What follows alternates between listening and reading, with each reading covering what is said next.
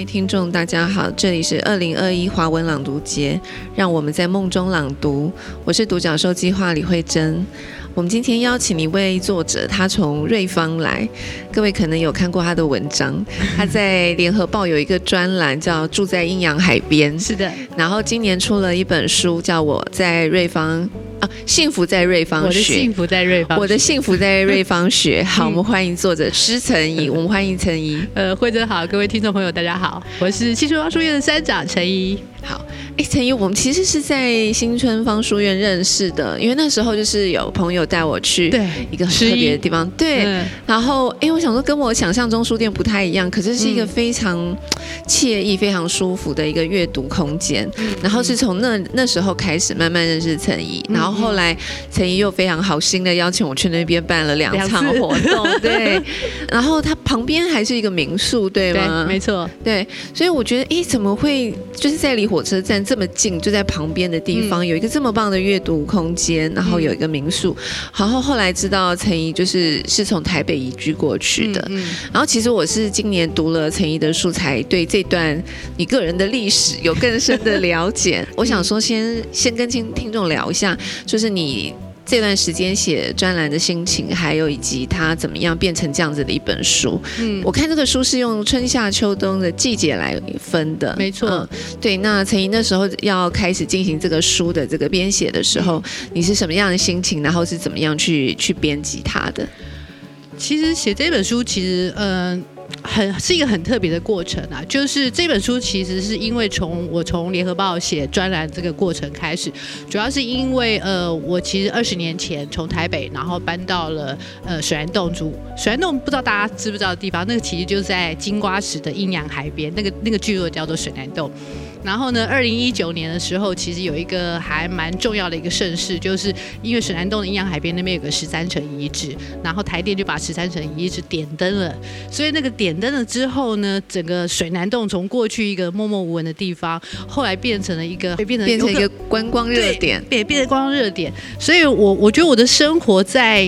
那那个过程中产生了一个巨大的转变，就是变成我开始回家，开始有很多的游客，然后停车不方便，然后。可能要塞车回家，然后甚至我在家里都可以听到外面游客在那边嘻嘻哗哗的声音那样子，所以我在那个当下我就觉得说，哇，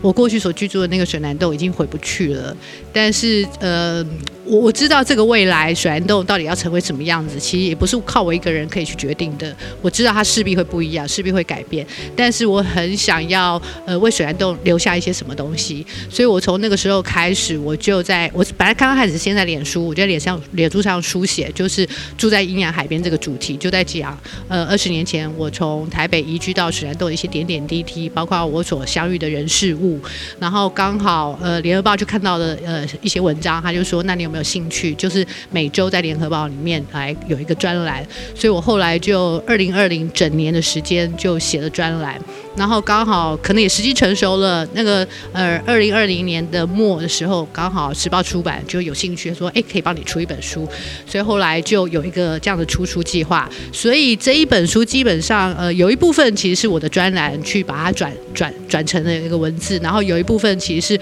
呃我很早期的时候呃搬到水南洞所。记录一些点点滴滴的生活，这样。那有一部分是因为后来，呃，今年因为疫情的关系，出不了门。什么时候做不了？所以那个时候有些文章其实是在那个时候完成的。所以这一本书有一点点，就像你们最近出的那本书，就是其实也算是一个疫情酿的酒。就是说，呃，我如果没有这个疫情，我可能不会在今年完成这一本书。那也因为疫情，我们被迫被停下来了，所以我变成有更多充足的时间，然后带着一些恐惧跟焦虑，因为不知道未来会怎么样，其实蛮有漠视感的。但是在在当下就觉得，也许就是最好的时机把它写下来，因为在当时就觉得。说，也许在人心惶惶的状况之下，也许文字是最好的陪伴，所以就这样诞生了这一本书。OK，很棒哦！我我就在想，因为看这个书的点点滴滴，就觉得好像也跟你一起在那边生活了一段时间的感觉。那我知道这个过程当中，其实陈怡有非常多的收获。那我想先就是代替听众先问一下陈怡，嗯，像是十多年，对不对？住在水南洞，快二十年。这段时间，你觉得你跟家人最大的改变是什么？我觉得最大的改变应该是我跟我先生，因为其实我们的小孩子在那边出生长大，所以他们其实一出生，他们就在水南洞，所以呃，那个就是他们熟悉的环境。但是对于我跟我先生来说，那就是一个很大的一个改变，因为呃，从一个都市的生活，然后转到了呃一个这样的地方。那我觉得最大的改变是我们开始停下来去反思自己的生命到底想要走向何方这样子，因为。呃，在过去，尤其在都市里面，我们好像有一堆，就是其实你无形之中，你好像有一些框架，已经告诉你说，你就是照这个步数，嘟嘟嘟嘟，然后什么时候做什么事啊，然后工作，然后工作之后你就是怎么样就可以得到你要的东西，就是好像有一个这样的步数这样子。但是当你离开了那个都市的那个圈圈，那个既定的生活圈圈，跳出来之后，你才开始发觉，哦，原来生命可以有。各种不一样的方式活着，你过去害怕恐惧的那一个部分，其实它也有各种的可能性，可以让你用另外一种方式很开心的活着。然后就像我们的周边，其实有很多的很多不一样的人，呃，包括在地瑞芳已经在那边世居很久的人，然后或者甚至是跟我们一样，其实很早就已经想要离开那些都市的圈圈跟游戏规则，然后呃出走去找寻关于自己的自由，或是关于自己的生活样貌。所以从他们身上就看到，哦，原来生命其实有各种不一样的活着的方式。那，嗯。那当你跳出来的时候，你看着那些还在那个框框里面生活的人的时候，你好像也在看你过去的那个样貌。然后你在那个样貌的过程中，当然你也付出了代价，因为你跳出了那个那个基地的游戏规则。其实你是要带着恐惧的，然后带着不安的，因为你从来没有走过这样的路。但是也在这个恐惧跟不安的过程中，我觉得更贴近自己的心，因为你你会开始意识到，原来我们是会那么担心害怕的。我原来我们这么恐惧。呃，过去是领死薪水啊，每个月都有一个固定的收入，可是当你离开了一个固定的薪水，然后变成有点要办创业，或是你要想办法在一个地方活下去的时候，就觉得时时刻刻你都在恐惧，就想说会不会哪一天，然后就饿着肚子，然后。就真的要去挖草来吃之类，就各种的。可是其实明明老实说，我们不可能沦落到那样，但是我们心里上居然有那种这么深的恐惧。所以在这个过程中，你就会看到了自己过去到底被什么样的框架所绑架。可是以前在框架里面，你不知道有框架，你以为你是自由的，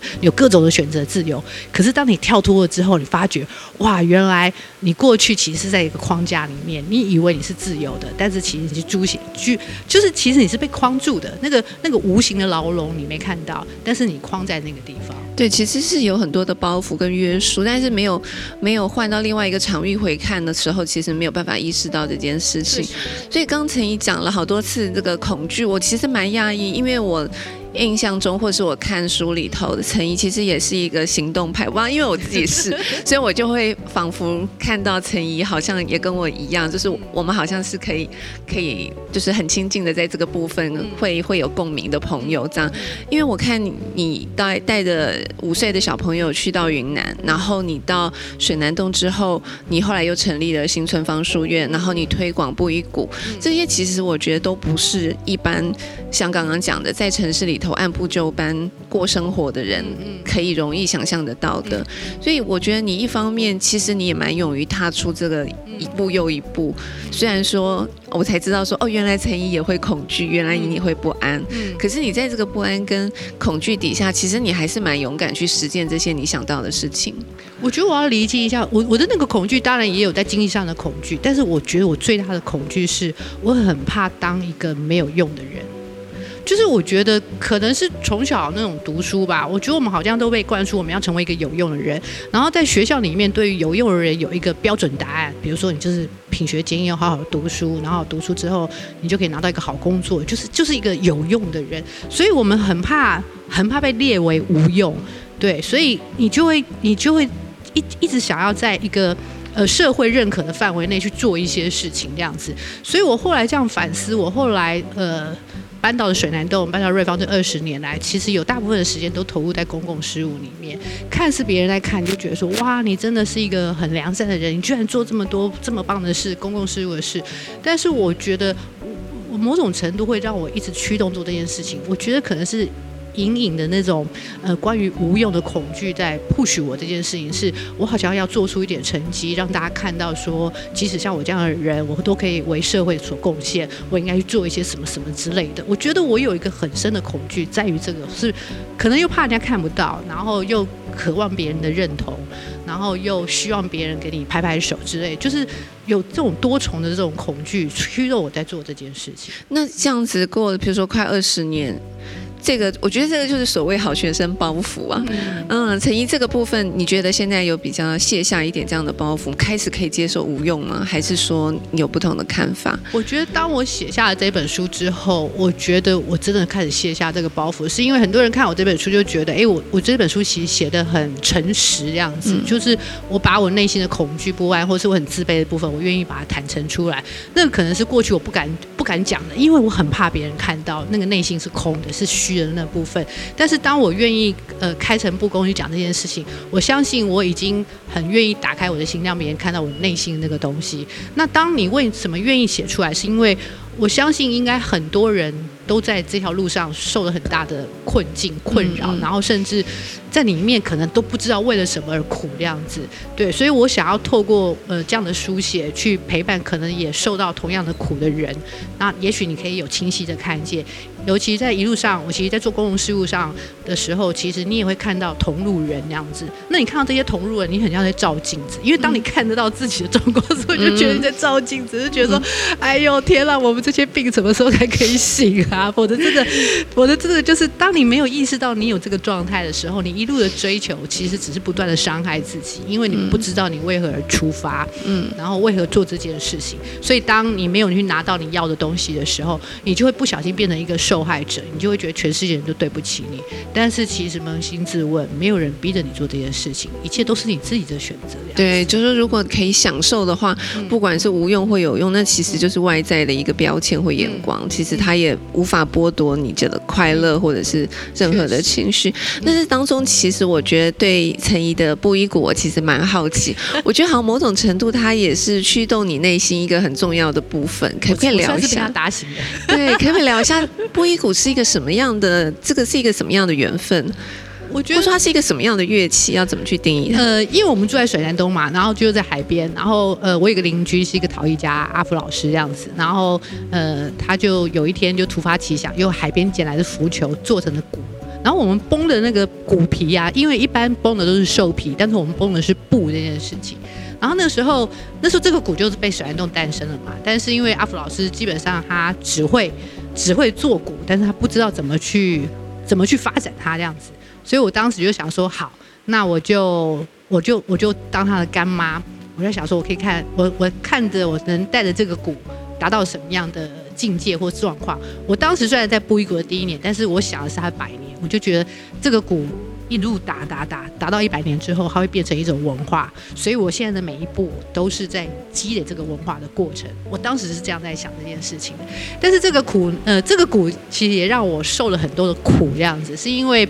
在当时的我，我以为我是在创造这些东西，我是在带着大家走向一个更不一样的境界，然后看到不一样的远方。但是呃，我没有看到我自己内心的那个黑洞。所以其实，在走路的，在这个，在这个。行动的过程中，其实遇到了很多的问题，因为它集结了非常非常的多的人，然后你开始觉得人怎么这么难搞这样子，然后为什么呃要被误会，然后彼此的状况会是这样，所以我觉得嗯你刚才在回答你，你刚才在问我问题，就是我什么时候开始摆脱无用这件事情？我觉得应该是我那时候生命走到最低谷的时候，那时候尤其是波一谷走到一个。呃，最后的境界的时候，我其实我我走得很痛苦，但是你好像又放不了他，然后但是你又不知道我怎么样来带着他继续往前走，所以我觉得呃，在那个时候开始是我开始大量阅读的时候，因为我以前。会看书啊，但是我以前是看书，比较是想赢过别人，就想要知道比人家多，然后比人家厉害，这样就是就是在基于一种比较心。但是那个时候的阅读开始有一些不一样的选项，是因为我想要疗愈我自己，我想要找出答案，因为我觉得非常的痛苦，所以我在这个过程中就开始不断的去去阅读。然后你看到，其实很多的。很多的人其实也受这样的苦，他们生命也在这个追寻，在这个困境中。然后我也开始看到了一些，呃，我自己加附在自己身上的框架。这个关于有用无用这件事情，那这些无用有用这件事情，到底什么时候开始框架的呢？其实这些东西可能很多的账都要算到学校身上吧，因为我们就是受这样的体制的教育，所以我们不断的被灌输这样的东西。那也许家庭的因素也有关系，然后社会氛围也有关系，反正种种的东西变成了我们身上的一个束缚。所以其实我觉得。布依谷对我来说是一个呃很重要的，我觉得他可能是在协助我长大的一个很特别的工具。这样子，就是没有经历这个过程，我如果没有带着他走到现在今年第十三年，我觉得我可能没有机会真的去看到我我的我的生命的样的样态，然后我的真实的状况，我也没有办法这么诚实的去看到我自己。是因为当你真的走到一种最低谷、最痛苦的时候，你才会有机会看到你自己。陈怡刚刚跟我们分享那个布衣谷，我我其实听你聊的过程当中，我蛮受鼓舞，或者是说我看到那个书的时候，嗯，你描述有有一段时间你们在就着那个月光下面的共同击鼓那种月光海，我们那边也有，对我觉得会 会很向往那个是一个什么样的状态，所以现在布衣谷还有继续在，呃，他还有继续，只是说我们还在找他的答案，这样子，是因为。嗯，我就觉得说，哇，我当年到底是什么样的勇气？我觉得它会变成一个文化，但是我后来开始理解，一个文化其实真的不会是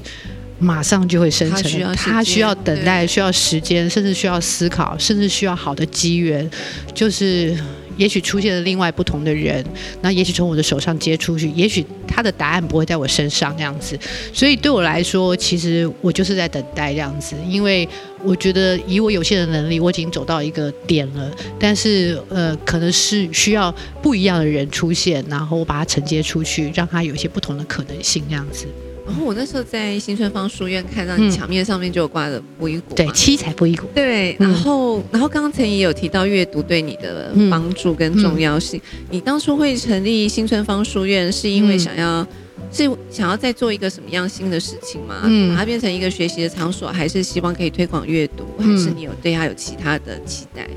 其实很妙，新中央书院那个空间，其实我们本来是要去打鼓的这样子，因为它在火车站旁边，然后又是一个仓库，所以很适合练鼓。因为打鼓很吵，邻居会觉得你很吵亮。但是反正我们就在火车站旁边，想说邻居应该习惯吵。可是那个时候刚好就是一个布衣鼓转折的过程，就是我们真的取到了取得那个物件的时候，其实我们布衣鼓基本上有一点暂停。那样子也没有需要洗骨的空间，所以那时候就是我刚才说，我那时候其实在生命最低谷的时候。可是当我从阅读里面有点看到一些光的时候，我觉得阅读对我来说是一个光，是因为那个那个当时在黑暗我的。我其实看到那个光的时候，其实你不知道他会带着你去哪里，但是你唯一能能依靠的就是朝着那个光走去。所以我后来其实就在想说，